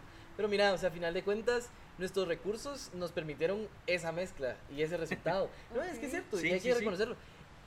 Y, nues- o sea, y nuestros recursos, que son limitados, nos dan un buen material, con un buen material que podemos trabajar y que está a una altura competitiva. Ujú. Entonces, o sea, es, es algo que eventualmente sí lo vamos a trabajar, pero que ahorita no Se tenemos los adapta. recursos, ajá, que sepa, pero, pero está en el lugar que quiero que esté, Sí. Ok. ¿me explico? Entonces, primero que nada, es muy difícil encontrar una propuesta así. Y cuando, cuando la encontrás y la compartís con todo el amor de la vida, porque decís, damn, esto genuinamente me gustó, eh, a veces te encontrás con Mara que, ah, ni, ni coco le ponen, hay gente que es muy agradecida. Ujú. Ok. Y lo digo porque yo, te- yo, estaba en, en- yo estaba en las dos caras, o sea, no, yo no puedo vestir de, de, de- de blanco, pues, o sea, no, o sea, yo tengo que reconocer que, que uno sí a veces dice yo, de- decís, ah, eh, ah, esto está, está virgo, y te cuesta reconocerlo, te cuesta Ok. Pero reconocerlo. ¿por qué? Siento que es como un ego al Porque final. yo siento que el que Pero el otro mira- esté ganando no significa que tú tengas que perder. No, para nada, al Sino contrario. que si ya lo conoces y lo conociste en el crecimiento, es como cuando esté arriba, vos puedes decirle, bro, sí, hagamos sí, algo. total, y no, no, no, totalmente. Y es que ese, ese también es como, mira, o sea, creo que al menos yo estoy consciente de, de cuántas personas me han ayudado y cuántas personas han compartido conmigo. Yo genuinamente espero nunca olvidar eso, ¿me entendés? Eh, la cuestión es que al momento de incursionar en esto, pues es, o sea, que raso no es una competencia. No lo deberíamos de ver así. Deberíamos de ver más como un grupo de apoyo. Pero al final, no sé, no, no, no me preguntes qué hay, pero siempre hay como esa riña, ese, no sé. Entonces, eh, como invitación, va, y, y- y- y como a manera de consejo personal, autoconsejo, eh, sí es importante apoyar más cuando ves que hay algo muy bueno y está muy pequeño. Sí. Porque digamos, eh, por ejemplo, yo a mí me puede gustar mucho una canción de Stephanie Zelaya la puedo compartir, pero tal vez vale más la pena compartir una canción de Solo Alejandro, no sé si lo ubicas. a él no. Búsquenlo, muy bueno. Sí. Ok. Que es un pequeño pequeño cantante yo lo considero, o sea, yo lo considero a él como mi igual, porque, porque me gusta mucho su trip y yo a cada rato comparto cosas de él porque me gusta mucho, o sea, de verdad canta muy bien, escribe muy bien y tiene un rollo así increíble. Vale más la pena enfocarse en él, por ejemplo, que, que bueno, Hansel sacó una canción y le voy a compartir. Ujú. me, me explico, o sea, Sí. al final, Sí. al final creo que aporta un poquito más eso, reconocer eso y que al final, digamos, yo con este, eh, solo Alejandro, muero para hacer un dueto, no se lo he dicho, pero... muero Ya por- lo va a escuchar aquí, digo. Ah, espero yo. espero yo, ajá. Si algún día escuchas este vas podcast, a compartir sí, este podcast. sí, como ya. Pero digamos, yo no sé qué, qué tan en serio me toma él, por ejemplo. Hay otro cantante que admiro mucho que se llama José Soto, Kiki Man, no sé si lo ubican, ¿no? Yo sí lo he escuchado. Muy bueno. Buenísimo, para mí el, el- el mejor cantante de Guatemala, de, de, nues- de esta, de este gremio de músicos eh, emergentes, Emergente, para mí ajá. el mejor cantante. Ok. Buenísimo. Pero digamos, eh, eh, es- está ese, ese, o sea, lo admiro un montón y eh, a veces he compartido su música, lo escucho de vez en cuando y digo yo, eh, ¿qué tan en serio me tomará él, por ejemplo? Te da esa como cosita, ya sabes, como esa Así espinita como de, a ti ah, te ha pasado con. Y, y al final, y entonces, pero fíjate que al final es como ya, es como una predisposición propia, de Sí, decir, un ah, ni- latino, ni, ni me acerco porque digo yo, o sea, tal vez no estoy a la altura de ese brother, por ejemplo. Y entonces es como esa mezcolanza de pensamientos que a- te, te pueden llegar un poquito a destruir. De decir así como, ala, qué virgo la canción que está sacando, ¿será que le hablo, le digo algo? Entras ¿Será que me a en serio? ¿Será que lo comparto? momento. ¿Será que "Ay, yo quisiera, pero no puedo? No sé, como te, te invaden muchas cosas. ¿Y por qué te da ese miedo? Porque yo siento, mira, en algún punto de mi vida me pelaba todo en el buen sentido. En todo en el buen- Es como si me gustaba algo te lo decía. Y, ahí- y am, digamos, ¿cuánto pasamos sin hablar? Como, o sin juntarnos más de Uh, más de un un año. O y sea, la pandemia, desde la pandemia. Y entonces, yo siempre que sacabas una canción y te decía, sí me gustó, y te lo decía, y no, no era con afán de me tomará en serio, no me tomará en serio. Pero bueno, tal vez porque sos Es que tal vez porque como, estamos en el mismo, en el mismo Ajá. rollo, ajá, y al final, al final, o sea, como también son, son personalidades, ¿me entendés? Porque yo siento que, digamos, yo me conozco, por ejemplo, y, y yo sé, a mí me gusta estar solo, por ejemplo, y, y sé, sé como mis issues, sé- por ejemplo, cuando, cuando vamos a producción, ya la banda sabe cómo, cómo me ¿Cómo pongo. te gustan las Ajá, cosas? Tu, y- mo- y- tu y- y modo. mi modo. final, ajá. Y a veces yo sé que mi que modo no te miren los ojos, que te No, den la tampoco. coca hincándose. Ajá, y que me besen los pies. Ajá. No, no, no, no, pero o sea, ellos saben Son que yo me, yo me estreso y que me gusta pulir detalles y que, y que si el detalle no está, y, si la responsabilidad de ese detalle cae- caía sobre alguien que no fuera yo y no se cumplió, entonces ahí hay Ok. problema. Ajá. Entonces, eh, es muy probable que uno asuma también que muchos artistas son así. Ok. Entonces, como que está tal vez esa afrenta. Como que vayan a chocar en ese sentido. Tal ya vez, a la hora ajá, de hacer la a la hora de- colaboración. de hacer, ajá. Ajá. Y eh, digamos, yo sé que hay artistas con los que yo me llevo muy bien, pero con los cuales yo trabajar un proyecto no podría. Ok. Eh, porque ya lo hemos intentado y solo no O sea, funcionó. como que a veces no sintonizan, no, no Ajá, están como que cabal, alineados con los cabal, mismos cabal. objetivos, digamos, o gustos. Y se vale. Es como conseguir un Sí. socio para un proyecto. No siempre, vas- no siempre va a es una gran persona. ajá. Lo vas a tener de amigo, pero no siempre va a funcionar Cabal. una relación de- de- para hacer un proyecto. Cabal, cabal. Ok. Y por otra parte está, está la, la parte de decir, o sea, mira, yo realmente consumo muy pocas redes sociales, o sea, yo uso Instagram para subir contenido, pero no lo consumo. Ok. Ok. Entonces realmente es raro que esté pendiente de qué está haciendo la Mara. Por lo tanto es raro que vaya a compartir algo, por ejemplo. Ujú. Ah, y que de casualidad vi algo, me gustó y lo compartí, Virgo, pero no es como que, ah, sea súper fan.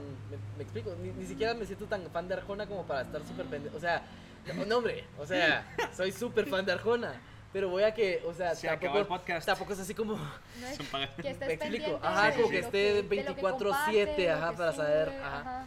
y, o sea, suponete, de hecho, la antigua, por ejemplo, compré la entrada, pero no vi el concierto. No jodas. Te lo, lo Y, vi, ni- el- y ni lo, siquiera lo lo vi después. los días. Ah, bueno, Ajá, por lo ajá. Ah, lo bueno, el día después, Pero me ajá. explico, o Sí. sea, al final no, no soy como una persona tan entregada a algo que mm, te genuinamente me gusta, ajá. que genuinamente me gusta, pero no es aquello que digas, o sea, me pongo en el papel de, bueno, o sea, tranquilo, pues Javier, puede ser que eventualmente la vida te, te lo presente. O sea, te, te presenta Arjona, por ejemplo. No te cerrás a, A- a Ajá, eso, ajá. o- ajá, como que mi, de, mi al final eh, la el rendimiento, o sea, como rendirle mi devoción a, a este brother no solo se centra en realmente consumir su contenido, sino que Ujú. también en buscar de alguna u otra forma llegar a laburar con él, por ejemplo. Ok. Como que ¿Me lo explico? llegas a ver un poquito más como humano, siento yo. O sea, como que Totalmente. si te topas con él, o sea, es como, wow, qué emoción, estoy choqueado, pero no lo vas a llegar como que a, A idolatrar. a idolatrar, ajá. Totalmente. Y mira, cuando en esa entrevista de Camilo, Ajá. Camilo, como al final eh, le podíamos hacer una, una pregun- unas preguntas y yo quería como preguntarle el, el rollo musical, ¿va? Y él me dijo dos cosas. La primera era que no había ningún sueño ni muy grande ni muy pequeño para ser soñado. Y la segunda era, iba así como reconocer realmente si servís para lo que crees que tú servís. O sea, Cabal, a vos te puede gustar mucho cantar, pero... sos- pero a mí Pero no cantás. no te Ajá, sí, ajá. las Ajá. cuerdas, pues, por ejemplo. Exactamente. Entonces, a veces la Mara dice, es que no apoyan. Tu trabajo merece ser Apoyado. apoyado. Tu calidad. ¿y si sí lo tu- merece? tu- y si sí lo merece, ¿qué estás haciendo? O sea, ¿qué, qué herramientas estás utilizando tú para, para, para realmente difundir tu trabajo? Porque esa es otra cosa. Yo te tengo que reconocer mucho. O sea, por ejemplo, yo ahorita mi proyecto personal, José Javier, como solista, lo tengo bastante en stand-by. Ajá. Y me doy cuenta que, por ejemplo, con la banda he hecho cosas que nunca hice con, con mi trabajo. ¿Por qué? Por el simple hecho de que tengo a cuatro personas más detrás mía a la expectativa de que yo cumpla lo que se tiene que hacer. Eso es un poco parte de ser tu propio jefe, pero ser tu propio jefe no es tanto... Porque digamos, si vos fueras solista, es que vos te contratarías a vos mismo para hacer lo que estás haciendo. Es un poquito de... El problema es Ese que, rollo. El problema es que ¿dónde tengo yo el espacio para exacto, contratarme? exacto. Esa es la Entonces, cosa. entonces Es encontrarlo. Entonces, entonces, pero ahí, ahí te vas dando cuenta un poquito del espectro del país donde vivimos. Realmente, ¿dónde contratas a un baladista? Como en fiestas, pues. Pero en De qué fiesta. 40 años, cosas así, o sea. Wow, y- y- eventos, pero Eventos, eventos... pero como bodas y cosas Va, así. ¿y, y qué. ¿y qué vas a llegar a cantar? Luis Las canciones que ya antes No- no existieron tu y material. covers, ajá. Ajá, no tu no, no material. lo tuyo, ajá. Entonces, ahí te das cuenta que realmente la expectativa o lo que busca nuestro país, nuestra cultura, es satisfacer la necesidad de escuchar lo que ya tienen metido en la cabeza que escucharon y que es bueno. Mm, Entonces, el problema al final es esa poca apertura o esa poca, sí, la poca apertura a la receptividad o la receptividad a lo nuevo que hay. O sea, al, al, al realmente no decir, bueno, yo como joven que ingeniero, matemático, por ponerte un ejemplo, Sí. saliendo Ajá. del colegio y yendo a la universidad, eh, me voy a poner realmente a buscar a un artista guatemalteco. Primero, realmente este persona que no tiene nada que ver con la industria musical, realmente sabe que hay una industria de música. Si la, si realmente sabe, sabe cómo buscarla. Me explico, o sea, al final, al final en, eh, eh, países como México, Estados Unidos, sabes que hay una industria de entretenimiento. Hay productoras de entretenimiento, hay disqueras, hay, hay, sí, hay inversión de capital. ¿Por qué? Porque el, el entretenimiento genera pisto. Pero Guatemala y Centroamérica en general son países donde el día a día, el sobrevivir, no te permite tanto eh, la inversión. nivel de Ajá. como que la pirámide de Maslow. Y eso es lo que... Pero es que eso es lo que ya habíamos platicado con ella y, y es lo que queremos dejar claro en este, en, en- en este podcast que le vamos a llamar creativos. El podcast se va a seguir llamando en blanco, pero creativos, la gente que nos empieza a a, la escuchar. comunidad. Porque, ¿por qué no podríamos tener una alfombra roja en Guate? Nos corresponde, A, A los que nosotros estamos- creativos, sí. ajá, armarlo. Y eso nos corresponde a este gremio de músicos emergentes, a este gremio de músicos que ya está grandes, que entiéndase Celaya, Paez, Hanser, Claro. esa gente que ya suena, que, que, que ya tiene un nombre, que, que ya está a un nivel bastante grande. Les y nos corresponde crear de cierta forma esa industria. El problema es que está ese Y te lo digo porque es algo muy propio, está, está ese, ese como ego de decir yo, yo quiero sacar adelante mi proyecto. Ajá. Tal vez no es ego, es como el sueño, ¿ah? De decir, Sí. o sea, este, Stephanie Zelaya está comprometida a su proyecto, es un proyecto precioso, o sea, es un proyecto ridículamente bien hecho. Sí. Y está comprometida a ella, o sea, entonces como yo, que por una vez la abriste vos en algún concierto en, en Miraflores, creo que estabas. No, no, nunca se juntaron ahí. ¿no? O era O sea, no, no, no, sí, o sea, pero Sí es que estabas. este- como Stephanie Zelaya sí me, me ubica y Ajá, todo, sí, digamos, sí. habíamos hablado varias veces. Entonces, y es una persona increíble. Pero digamos, yo me pongo, yo me pongo en los zapatos de ella. Ella, suponete, si yo estoy en un escalón, ella está en el de arriba y sé que hay uno más arriba de ella. Ella está tratando de llegar a ese escalón. Realmente yo, siendo ella, me pondría, me, me dedicaría una buena cantidad de mi tiempo para jalar a todos los que están en el escalón de abajo. No es jalarlos. No, no jalarlos, sino que No en es el jalarlos, sentido de pero, decir. espérate, pero, pero voy a, voy, a esta, voy a esta parte de la alfombra roja y del... Ajá. Eso es, em- eso es, eso es, empres- eso es iniciativa privada. Sí. Ajá. O sea, Óscares, la academia, Un poquito, claro. Son, Sí. son iniciativas privadas. Que al final crean una marca y crean una exclusividad alrededor del, del De evento, la- y de la gente que va. ¿Quién realmente le interesa invertir? Y, y ojo, que yo sí he escuchado, yo sí he escuchado y he estado metido en iniciativas de esa índole para crear en Guatemala eventos de esa índole, de alfombra roja, de exclusividad, etcétera. Eh, ¿Quién realmente tiene el tiempo? O, o sea, ¿quién realmente tiene o, o- o el poder adquisitivo económico o el poder adquisitivo de, de viralización, entiéndase, una figura de influencia, Ajá. para realmente hacer algo de esa índole. O sea, yo sé, por ejemplo, yo sé que Páez eh, le, le invierte mucho de su tiempo a, a- a toda esta gestión, a, a la gestión eh, de recolección de regalías. Y sí lo hace a nivel, a nivel colectivo. Él ¿Cómo sí, así? él es, él es fundador de Musicartes, que es una entidad que recoge regalías de- por derechos de autor, por distribución de música, etcétera. Y si lo hace a nivel colectivo, o sea, yo, yo me puedo abocar a él para que él se encargue de mí, de, de mis Mm, ya, regalías. Como una empresa, un, un manager que te. Exacto, o sea, obviamente pues él no, no es él el que Claro, lo hace, claro, sino que- la. Ajá, la- sí, obviamente. ajá, Pero sí, sí. entonces realmente, si, si él como, como, como artista quiere crear un evento de esa magnitud, realmente tiene el tiempo. Va, aquí viene la cosa. Voy a proponer una, una mm, solución del problema. La gente en general, claro, estás buscando subir de escalón, pero subiendo de escalón, yo siento que hay que copiarle mucho esto y mm, espero no me crucifiquen a los mexicanos.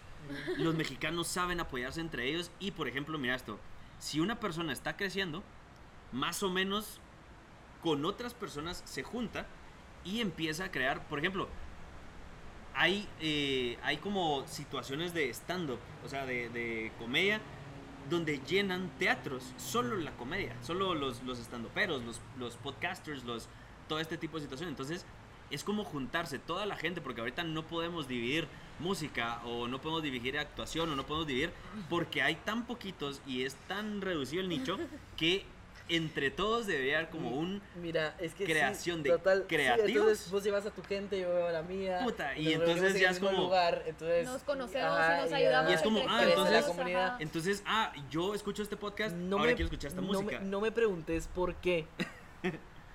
Mira, yo, yo, yo estoy convencido que para tú viralizarte necesitas tres cosas. O sea, necesitas hacerlo en tres cosas. Ser tema polémico, Ujú. Ajá, desnudarte. O algo cómico. Desnudarte, literalmente O desnudarte, sea, aquí no, estoy yo. Me- O sea, no, no, no, desnudarte de, Ah, o sea, lujuria. O sea, Ajá, ajá. ya, ajá, aprovecharte de la picardía. ya. Entonces, El polémica. que no muestra no vende. eso Ajá, sí. el que no De hecho, es polémica, eh, ajá, Ajá. lujuria, le vamos a poner así.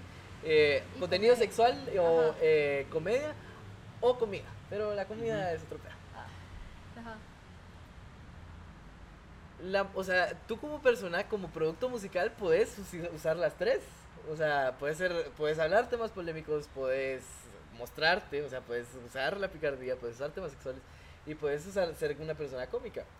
Pero no me preguntes por qué, pero el ejemplo que tú pusiste, por ejemplo, del, stand-up, te puedo decir que si tú vas con un chavito de, de 17, 16 años, le decís, mira, te invito a un show de stand-up, te va a decir- es más probable que te diga que sí al show de stand-up que a un, a un concierto como de, de, de autores, cantautores guatemaltecos. O como Ajá. que al teatro o algo ¿Por así. qué? No sé, pero pareciera que como que hubiese un estigma alrededor de eso. Es por la cultura, es la falta de cultura y como que yo sí he visto un poco esa falta de apreciación al arte.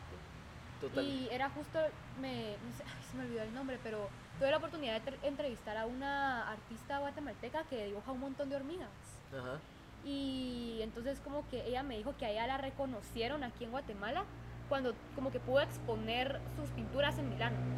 Solo en ese momento ahí ya la voltearon a ver. Exactamente. Y estaba, o sea, era exactamente Sí. el mismo trabajo, ¿me entendés? Entonces como que sí es un poco difícil como que llegarse a destacar solo con, con ¿cómo te, te dijera yo? Con tu reconocimiento y tus medios dentro del país. Y volvemos al tweet. Ajá. Arjona triunfó a pesar de Ajá. Guatemala. Y así mucha gente, igual Guy Moreno, igual, o sea, para mí que ellos son como Moreno. los dos exponentes, o sea, aspiracionalmente a los dos músicos a los cuales yo quisiera llegar a ser, porque por ejemplo, Guy Moreno tal vez no tiene como tal vez no tiene como esa fama, pero es muy respetada en, en la industria musical en- en la- y en Estados Unidos es Guy Moreno. Sí. Entonces, eh, Y hay- es muy independiente, pues, ajá, o sea, no y es ella como hace lo que se le rompe la cabal. la Sus arreglos y Ah, todo ya además, es muy sí, a ajá. su modo. Ajá. Entonces al final, al final sí, es una, es una cuestión cultural, hay un estigma de cierta forma. También está, tenemos bien metido eso de si ser músico te morís de hambre, o sea, La clásica. que si, si no, si no, de verdad que si no le metes corazón y cerebro a tu proyecto musical, sí, te vas a morir de hambre. Pero no es imposible, yo conozco mucha gente que vive de la música. Aquí. Del arte, digamos. Vive de la música y de la industria musical y solo derivados de la música. Y vive bien. O sea, vive tranquilo. Trabaja. Trabaja como negra. Pero. no, es, o sea, es cierto, Sí. pues. O sea, es chance. Es chance. Sí. Y tenés que sacar el chance. Al final. O sea, el reto es qué tan dispuesto estás a, a hacer de eso. Y yo sí comparto. Yo creo que cuando, cuando empezó, antes de empezar el podcast, yo te hice una cara cuando hiciste tu frase de el que hace lo que le Ajá. apasiona va caminando hacia el éxito. ¿Algo así, Ajá, el, el que hace lo que le encanta está condenado al Eh, éxito. Yo solo les puedo decir que todo lo que me he venido fajando, trabajando, o sea, porque me- desde el principio del año me he venido fajando, trabajando con la banda y con Next también. O sea, de semanas de decir, porque había dormido tampoco, para que salgan bien las cosas. El video tal vez fue una sacada de jugo. Eh, y tengo como tanto a mi responsabilidad, porque al final de cuentas, si- ah, yo, te- yo siento que ca- recae en mí la responsabilidad de los sueños de los cinco. Claro. Porque siento que al final ellos me agregaron a la banda como una estrategia para hacerla subir a Un flote. poquito de Ajá. cara. Ajá. Entonces, si, si me escuchan esto, los amo con todo mi corazón. y, cre- y, y- y créanme que lo digo con, con- o sea, de verdad eso lo digo, no, es que- lo digo con todo, con todo el corazón que a, a mí me, me apasiona el proyecto. Es que aparte Y- no tendría nada que estar diciendo porque, y- o sea, si te jalaron y vos dijiste que sí, es porque vos también les No, ves algo de, de Ah, no, talento, es obviamente. Ah, bueno. Sí. Entonces, Sí tienen, no que, se me- preocupen. sí tienen que mejorar teoría, amigos. Por favor. Por favor, practiquen. Pero sí, totalmente. Al final, eh, ¿ah? No, totalmente, es una palabra que no sé por qué suena tanto que siempre la decía. Ajá. Ah. Sí. Ajá. al final, eh, yo solo espero que toda esta sacada, toda esta inversión que le estamos metiendo todos, porque al final todos estamos invirtiendo tiempo, dinero, corazón, lágrimas, enojos, esfuerzo, frustración, estrés, estrés. Yo genuinamente creo que y espero que son semillas para un buen futuro. O sea, es, es, el- es- es crear las bases para un proyecto que va para arriba. Lo creo y genuinamente lo espero. O sea, eh, si, te- si tendría que cerrar con algo, sí, afirmaría tu frase. Estamos condenados al éxito. ¿Cuándo va el éxito? Es no que eso sé. Mira, pero te estás gozando Y el proceso. Yo te quería preguntar, Total. porque éxito puede significar para mí algo y para ti Otra otra, cosa. cosa. ¿qué es Yo para siempre, ti el éxito? yo siempre he dicho que la medida del éxito no es el dinero, es la felicidad. Ok. Ajá, sí, es, cuán, esta cuán- frase. cuán feliz eh, estás tú en ese momento de tu vida. Y ojo, que eh, eh, eh, reconocer que uno no es feliz en ciertos momentos de tu vida es difícil, pero, pero se puede. Cabal, O sea, es que es parte de eso. Al final te das cuenta, o sea, yo ahorita me siento hoy y veo todo lo que hemos venido haciendo con la banda en los últimos dos meses y yo digo, Wow. Has visto el Oh, avance, ajá, qué- digamos. qué- Has gran crecido, de alguna Ah. forma has crecido de dos meses hemos para acá. crecido todos. Todo, ajá. Y lo veo Siempre. también en- incluso en la forma en la que nos tratamos ahora. Ahora hay como más confianza. se quieren. Sí, ya nos todo. queremos. Costó, va, mierdas. Entonces, eh, no, pues nada, creo que es importante todo esto. Sí se puede lograr algo. ¡Wow! Esto va a quedar grabado. Esto lo vamos a editar. Ajá, grabado y editar, va, vamos a editar. Entonces, como estaba diciendo, eh, pues es importante que nosotros pues reconozcamos que a todas las personas que quieren lograr algo en Guatemala, en el mundo, en donde sea, porque nos escuchan ya de 14 países. eh, ajá, sí, ya tenemos, ya tenemos nuestra audiencia como de 700 y la madre de personitas. Bro. Entonces, eh, sí se puede, sí se puede luchar, sí, Sí, se puede totalmente. pelear, sí, o sea, claro, es que te hagas talento y al mismo tiempo pelear por tus sueños y que te goces el proceso. Apostar Yo, por ti. yo les doy el mismo consejo, yo siempre doy el mismo consejo de Camilo. Es que eh, genuina, es un consejo bastante genérico, pero realmente es... Es, Es un cliché, pero es real. es por eso es un cliché cliché. es un real. Y, y me voy al segundo, porque lo del sueño, que no hay sueño ni muy grande ni muy pequeño, pues ya.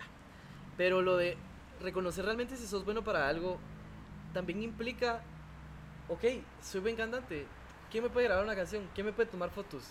Eso, o sea, esos pequeños pasos, esos son, esas son las pequeñas acciones que le dan arranque a lo que sea que querrás llegar a hacer. Entonces, necesitas un video porque hiciste una canción. ¿A A quién le puedo pedir? Ajá, ajá, te rebuscas. Y es que hay tanto en común, o sea, si ustedes le preguntaran a todos los artistas, hay tanto en común en ese sentido de, de ah, es que estoy viendo si aquel me graba esto, ah, es que estoy viendo si aquel me hace precio para esto, ah, es que me estoy buscando, así, o sea, así se va siempre, siempre. Entonces, sí, amigos, si se puede, quiere trabajo. Ajá, trabajo. Y ese mucho. trabajo a veces recompensa rápido y a veces tarda un poco más, pero, pero se puede.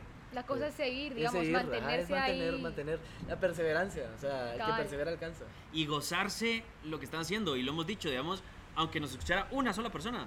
Estos podcasts están increíbles. O sea, me gusta Sí. hacerlos. ¡Me la pela! O sea, es que estamos platicando con vos. Fue una excusa, nos Ah. juntamos, platicamos. Otra vez dijimos, puta, por eso, por eso platicamos un Ah. montón, por eso nos juntábamos. Eh, es como, así no la gozamos. Te lo disfrutas haciendo. Ajá, yo sí me estoy disfrutando de hacer estos Ah, no, podcasts total, y en total. algún momento sé que van a explotar y va a explotar así horrible. Y, y es Amén. parte de todo eso. ¿ah? La mente. A- Amén. No, hombre, y es parte de todo eso, poder como apoyar y, y sí es cierto, hay gente que decís el trabajo "Eh, no me gusta mucho y se vale no compartirlo, pero hay gente que si te gusta el trabajo, aunque te pese en el ego, porque los guatemaltecos tenemos un ego de la verga, compartámoslo, o sea, hagámoslo, hagámoslo grande, porque tú no sabes si en algún momento tú en el fondo querés fama, querés hacer tu sueño realidad, pero estás trabado en una oficina, apoya al que sí está saliendo adelante y en algún momento vas a decir, ya me harté, voy a yo también salir adelante y va a estar esta persona que te, te inspiró a salir adelante o esta persona que como tú compartiste contenido y no porque te deba un favor, sino porque decís es bueno y lo vale, porque gente noble, gente buena. Totalmente. E- Eso es otra cosa, nosotros dirigimos nuestra vida bajo una... mm, Soy ateo y lo platicamos que íbamos para, creo que lo dijimos al principio, íbamos para cura a todos, pero hay una frase de la Madre Teresa de Calcuta que, que jamás, o sea, yo lo, mm, yo lo escuché por Víctor Coopers, que ahorita nos acaba de batear, le escribimos y todo, porque, pero dice que no le gusta la exposición. Y es un Ah, conferencista increíble. ¿Cómo así? Ahí ¿En vas a ver el correo, sí. O sea, a mí me queda súper bien y eso no cambió nada. Pero Qué bueno. hay una frase que dice la Madre Teresa de Calcuta, que nadie se, se acerque jamás a ti sin que al irse se vaya un poco mejor y más feliz. Entonces, ¿por qué no somos nobles? Creo que el ser bondadosos, el ser buenos, El- vende muchísimo el más dejar la que indiferencia cualquier atrás. cosa. La indiferencia, creo Porque que la eso creo que sí indiferencia es- tendemos a ser muy indiferentes. O sea, tal vez como que no te hundo, pero es como estás ahí. Ah, Ajá, es como, te no quiero, ajá, ajá. sí, sí. O sea, ni te apoyo ni te alego. Que es lo que a veces quieren hacer los artistas de, aunque sea, genera polémica.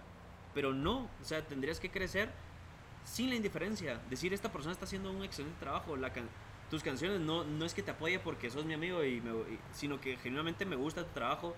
Tiene profundidad, tiene letra. Lo, lo de Becker sí lo había escuchado de otra persona que yo admiro mucho que se llama Odindo Perón. Que hay un, tiene un programa que es Los Viernes de Poesía. Entonces, en uno de esos escuché el de Becker y fue como. Él te da un contexto atrás de todo. Y a mí me encanta entender el por qué cabal lo que vos estás diciendo de las canciones y ahora el producto. O sea, me gusta ver la coraza y también el corazón de las cosas. Total. Entonces, pues se puede. Creo que este podcast fue increíble. ¿Tenés Sí, algo que algo Agregar. que patrocinar? ¿Algo que decir? Eh, nada, eh, pues. No, pues sí. proyectos, pues, algún me quieren- proyecto. Sí, sí, pues si, si me quieren seguir, mis cuentas personales. No, síganlo. No Ah. es me quieren seguir, síganlo. Síganme. eh, me encuentran en Instagram como arroba José Javier HGC eh, y en YouTube como José Javier y en Facebook como José Javier. Y la, La banda, la banda la encuentran, la verdad que es una muy buena banda, se los juro, no se van a repetir. La banda la encuentran como arroba viajeo guion bajo en Instagram, viajeo guate en Facebook y viajeo en YouTube. La verdad que solo busquen viajeo, es lo primero que les sale, Y, no les va a salir nada más. Next. Ah, y Next también nos pueden encontrar en. Yo creo que eso tenemos Instagram. Nos, puede- nos pueden encontrar en Instagram arroba next arroba nxxt. Ok, perfecto. Pues eh, ya nos despedimos de este podcast. No se olviden también seguirnos a nosotros. Eh, gente que viene por José Javier, también síganos a nosotros. En Escuchen todos los otros podcasts también, Ajá. se los recomiendo, son muy buenos. arroba guion bajo milifer en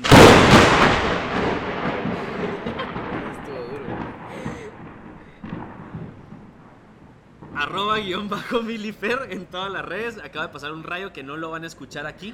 Entonces estuvo espantoso. Pero sí, vayan a seguirnos en... en, eh, vamos a empezar a subir ya este, este episodio en YouTube o algunos fragmentos. Vamos a, estamos en, en Twitter, en Facebook, sé si se en. Instagram, en, en no sé, en todo. Síganos, arroba guion bajo milifer. De verdad, muchísimas gracias de llegar hasta acá. Y yo solo quiero agregar que gracias por el espacio. Qué bonito, es bonito compartir. Es bonito cuando por- a veces a veces uno cree que, o sea, a veces a veces la gente pues me dado cuenta que creen que los proyectos son chiquitos o algo. Pero al menos yo agradezco muchísimo siempre los espacios. De verdad, aunque, No, aunque sea pro- un proyecto pequeño, aunque, aunque sea algo que va surgiendo, es bien bonito tener la oportunidad de compartir este tipo de cosas, este tipo de temas. No, hombre, vos, muchas gracias. Sí, de verdad, muchísimas a gracias. vos por que- la, aceptar la invitación. Sí, ¿no? que te hayas abierto con nosotros, de verdad. Entonces, pues muchísimas gracias. Chao. Bye. Adiós.